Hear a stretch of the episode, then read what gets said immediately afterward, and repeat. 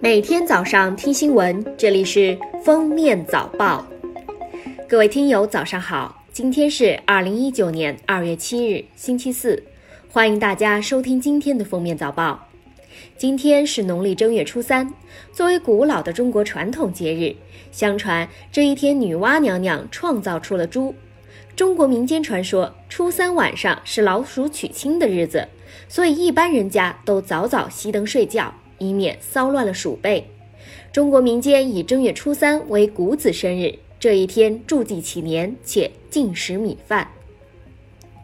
二零一九年央视春晚创下了跨媒体收视转播新纪录。据统计，除夕当晚，国内有二百三十九家电视频道对央视春晚进行同步转播，并通过全球二百一十家海外合作方，在一百六十二个国家和地区落地播出。直播期间，通过电视、网络、社交媒体等多终端、多渠道，海内外收视的观众总规模达十一点七三亿人次，比去年同时段观众规模提升约四千两百万人。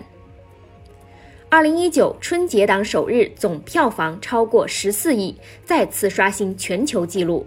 这次春节档可谓超强阵容，大年初一就有《疯狂的外星人》《流浪地球》《飞驰人生》《新喜剧之王》等八部贺岁片上映。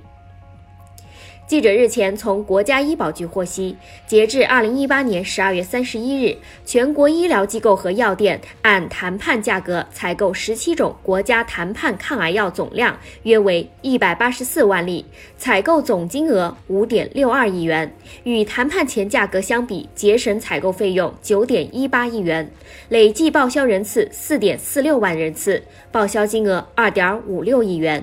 医保报销后，费用负担降低超过百分之七十五。大年初一，一名九岁男孩回老家过年，没想到竟要给九个月大的小奶娃磕头。原来按辈分关系，小奶娃是男孩的小叔，过春节要给长辈磕头拜年。不过小奶娃全程不在状态，男孩说小叔太小了，啥也不懂。近日。中国锦鲤信小呆称，去年十一月，他已从原公司辞职，带上好友兑奖，已游历香港、澳门、日本、泰国等地。他说，年后不打算找工作，准备继续兑奖，兑到什么时候还没确定。记者日前从安徽省淮北市公安局了解到，当地警方侦破一起虚假期货投资诈骗案，抓获犯罪嫌疑人十六名。该团伙在半年内通过博弈大师平台进行虚假交易，实施诈骗，累计获利超过五百万元。近日，四川泸州一小男孩与家人走散后迷路，民警将男孩带回派出所，好吃好喝，并联系上了男孩的奶奶。没想到第二天，男孩再次走丢，这回他自己走到了派出所。网友说：“老实说，是不是只想蹭饭？”三日，荣乌高速发生一起追尾事故，前车被后车撞翻，车上的年货洒落一地。经询问，民警发现前后两车驾驶人竟然是一对亲父女，两人正在回家过年的路上。幸运的是，事故没有造成人员伤亡。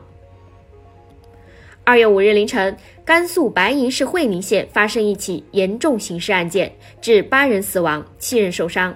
据犯罪嫌疑人郭某某初步交代，因其怀疑妻子与他人有不正当男女关系，怀恨在心，蓄意报复，于二月五日凌晨酒后独自一人窜入村民家中，持刀行凶。近日。夏威夷立法机构提出了一项法案，规定到二零二零年将允许购买香烟的年龄提到三十岁，之后逐年提高至四十岁、五十岁和六十岁，以此推类，到二零二四年提升到一百岁。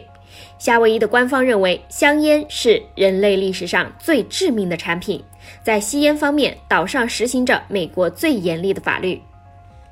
美国总统特朗普宣布，他将于二月二十七日至二十八日同朝鲜最高领导人金正恩在越南进行会晤。